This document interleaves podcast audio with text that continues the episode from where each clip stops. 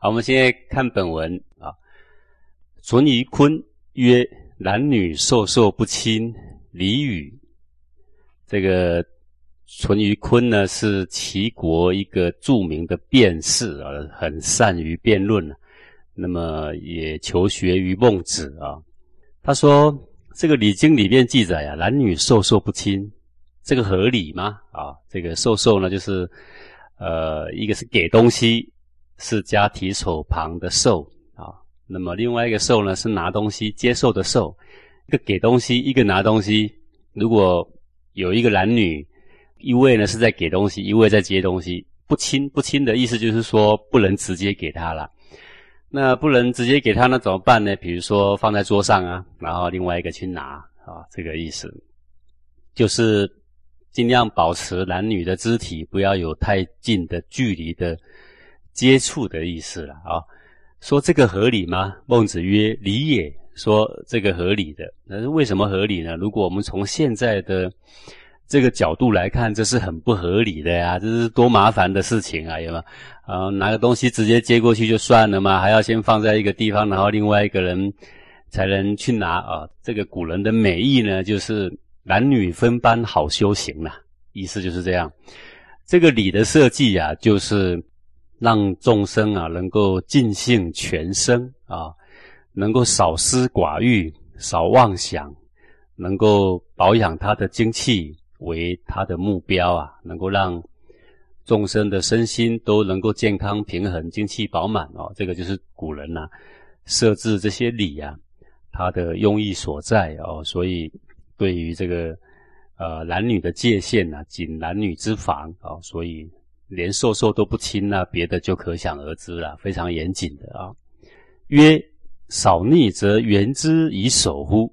那么淳于髡呢，就接着就说啊，他说：那如果你的大嫂啊，现在溺水了，哦，快淹死了，则原之以守乎？那么你呢，会用你的手去拉她吗？呃，之所以这样问，是源自刚刚男女授受不亲来的啊，就拿东西连手碰一下都不行，对不对啊？那既然男女连手碰一下都不行，那好，那我请问你，你的嫂嫂溺水了，那你要不要用手去拉她呀？曰：少溺不援，是豺狼也呀。因为你的嫂嫂溺水了，然后呢，你不赶快救她，不用手去拉她，那这跟豺狼没什么两样了啊！啊，豺狼是什么东西啊？豺狼专门吃人性命的嘛啊！那你跟吃人性命没两样了，一个性命在你的眼前微微可及，你竟然不救他吗？那不是豺狼吗？男女授受不亲。礼也，少逆原之以守乎？权也呀。说男女授受不亲，这是礼。礼是为什么用的？礼是为了让众生更能够尽兴全生用的，能够长养你的生命，长养你的精神，能够少思寡欲，能够让社会更泰和、更平和用的。啊，所以男女授受不亲，源自于礼呀。少溺原之以守者啊，权也。至于嫂嫂已经溺水了，而我们呢，撇开那个男女授受不亲，这个两只手不能接触的这个礼节不说，你必须要救她。为什么？因为这是权，权衡的权啊。这个权呐，就是古代在称那个一个东西的重量的时候，会拿一个秤子，那个秤子有一个秤杆啊，秤杆叫做衡。那么这个秤杆上面会放一个重重的那个锤子。然后东西越重呢，我们这个锤子就要越往后移啊；东西越轻，锤子越往前面移啊。哦，那个东西就叫做权，意思就是说，权就是随着东西的轻重而移动它的位置跟距离的那个东西叫做权。各位有没有看过这个东西？我不晓得哦。呃，我小时候呢，称东西的时候呢，所用的都是这一些。那现在看不到，原因是因为都是电子秤，对不对啊？那个随时准备要移动的就是权。那么什么时候用权呢？凡事啊都有经有权，经是常道啊，权呢就是权变。那什么时候用权变呢？就是当一个状况本末倒置了，已经违反原来的这个主轴跟目标的时候啊，那个时候要让它归于正的时候呢，就要用权啊。譬如说以。淳于髡所问的这个现象来说，本来礼是为了要保护人类的身心性命的，让他呢能够更为顺畅的。那么现在呢，少溺了，已经溺水了，溺水身心性命已经微微可及呀。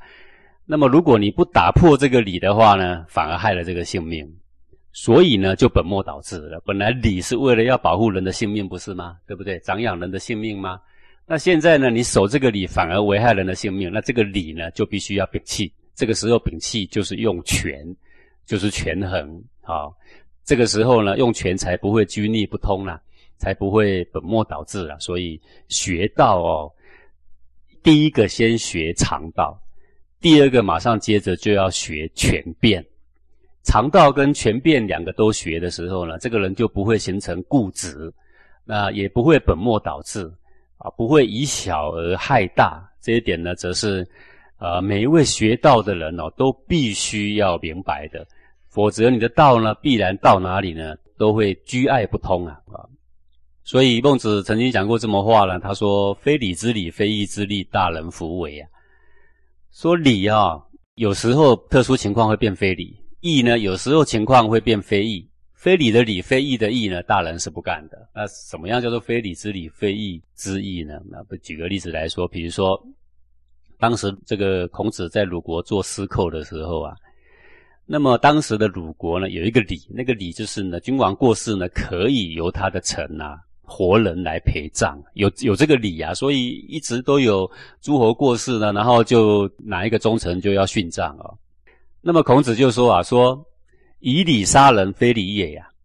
然后呢，他当司寇嘛，司寇官很大了哦。然后呢，就把这个陪葬的礼呢，把它给废了啊。这个就是虽然有这个礼，可是这个礼呢，显然伤了人的身心性命，与礼的。原意呢，完全背道而驰，所以这个时候的礼呢，我们就可以不守它。所以可见得古人虽然定制了很多的礼制啊，可是它是非常的活泼圆融的。只不过现在我们这些后生晚辈，我们在读这些古文经典的时候啊，常常呢，我们就断章取义，我们以偏概全呐。读了一个小章节呀，就要自以为是，开始来批判古人。但是问题是，古人在有很多地方都有讲到权变之道啊。问题是你没有把那个权变之道给读进去啊，所以呢，你就会觉得这个古经典呢不适用于现代啊，就这个道理呀。曰：今天下逆矣呀，夫子之不言何也呀？那么淳于髡是一个辩士啊，各位知道，所谓辩士就是啊，很能辩论的人嘛，对不对啊？那既然那么能辩论，那么前面问那些傻问题啊，我想是他也知道。孟子会怎么答？不过呢，他挖了一个坑，准备让孟子跳。什么坑呢？他就是说，那么我就很怀疑啦。你都知道要这么会权变，那孟子，我请问你，那现在呢，就好像天下呢已经关你死了啊，因为诸侯呢这么暴虐，因为百姓呢这么水深火热嘛。那你不去当官，诸侯招你，你也不去，非得等他来你才肯啊？那你就是置天下于不顾啊？那你不去援救天下，为什么呢？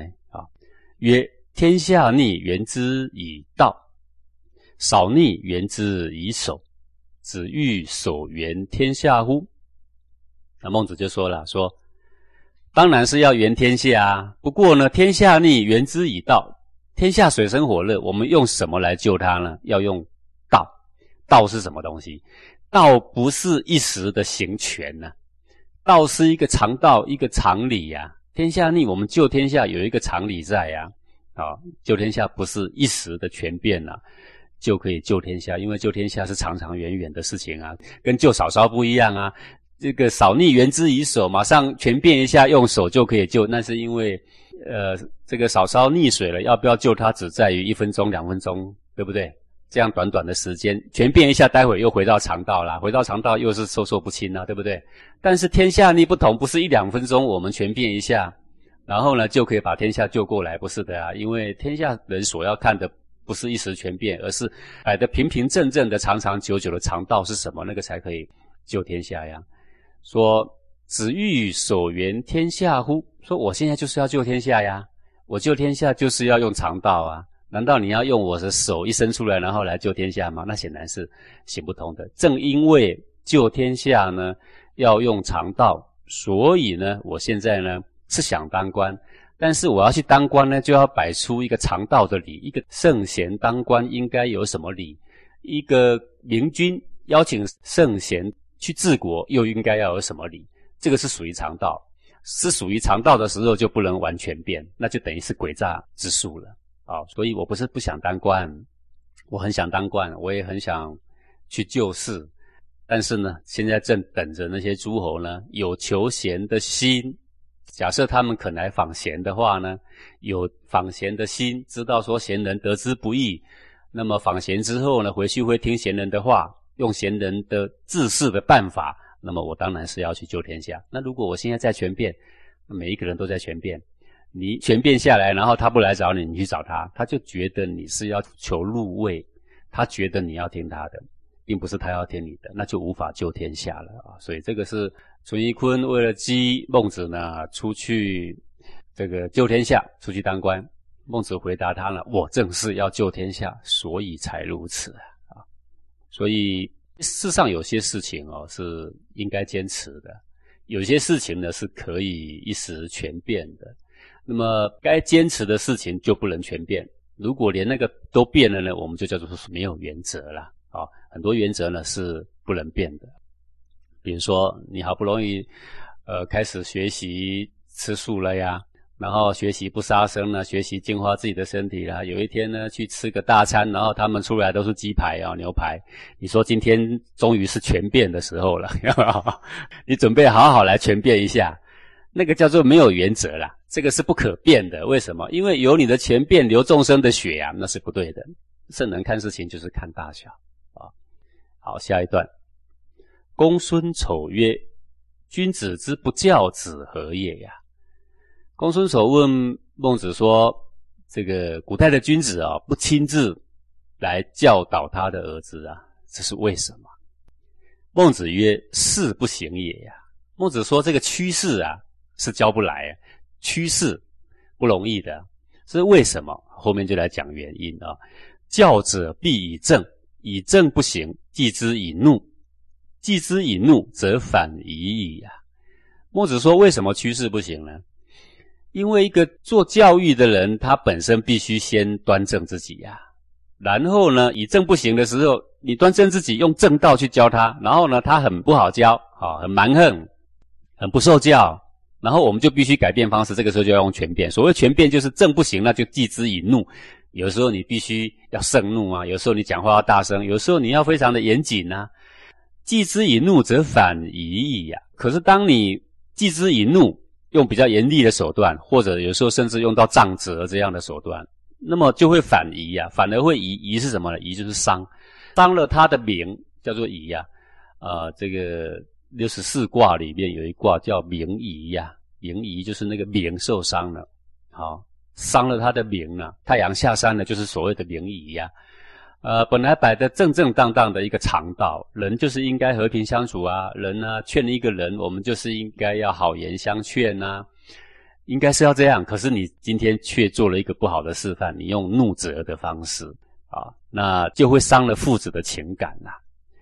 夫子教我以正，夫子未出于正也呀。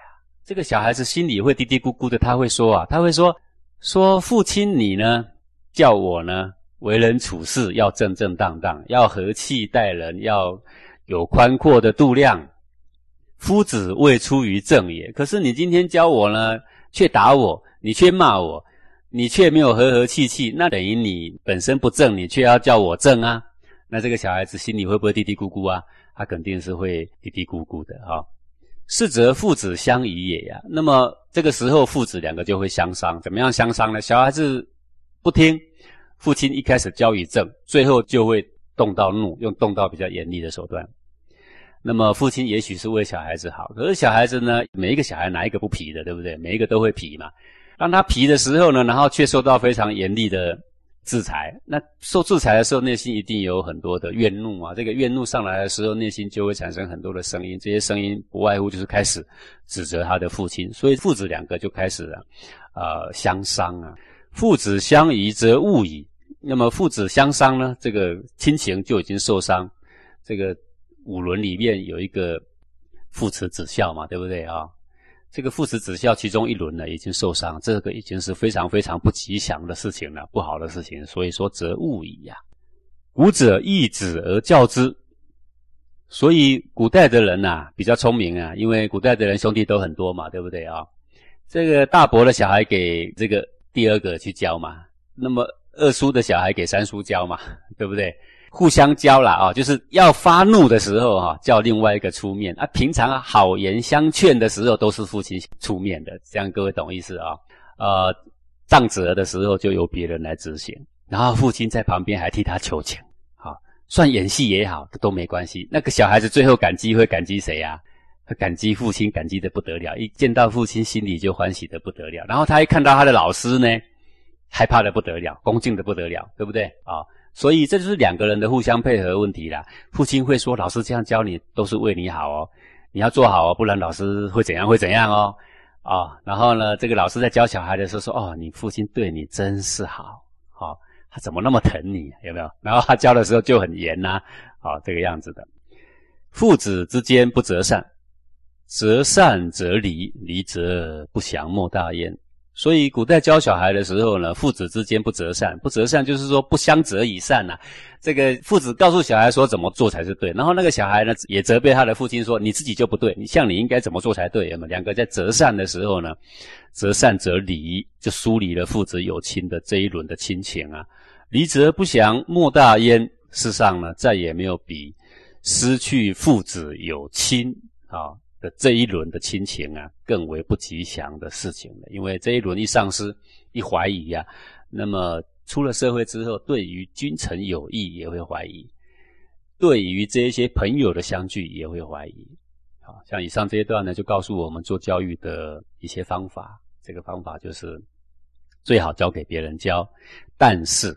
你要给教小孩的那个人有教授权呐。现在你有没有发现呢？你请了很多教教老师去教你的小孩，可是你不给他教管权哦，管教的权利你不给他哦，就是说可以用硬手段的方式你不给他，那就等于你呢就把这个。呃，好不容易安排好的啊，易子而教的这么好的一个设计啊，给毁掉了啊，那就不如自己教了啦，啊，根本也不用找别人教了嘛。所以古代呢，不亲自教啊，他们都易子而教，这个是呢有道理的啊。同样的道理，你把它放在呃公司的管理上啦，跟人的相处上啊，这个都有同样的道理的。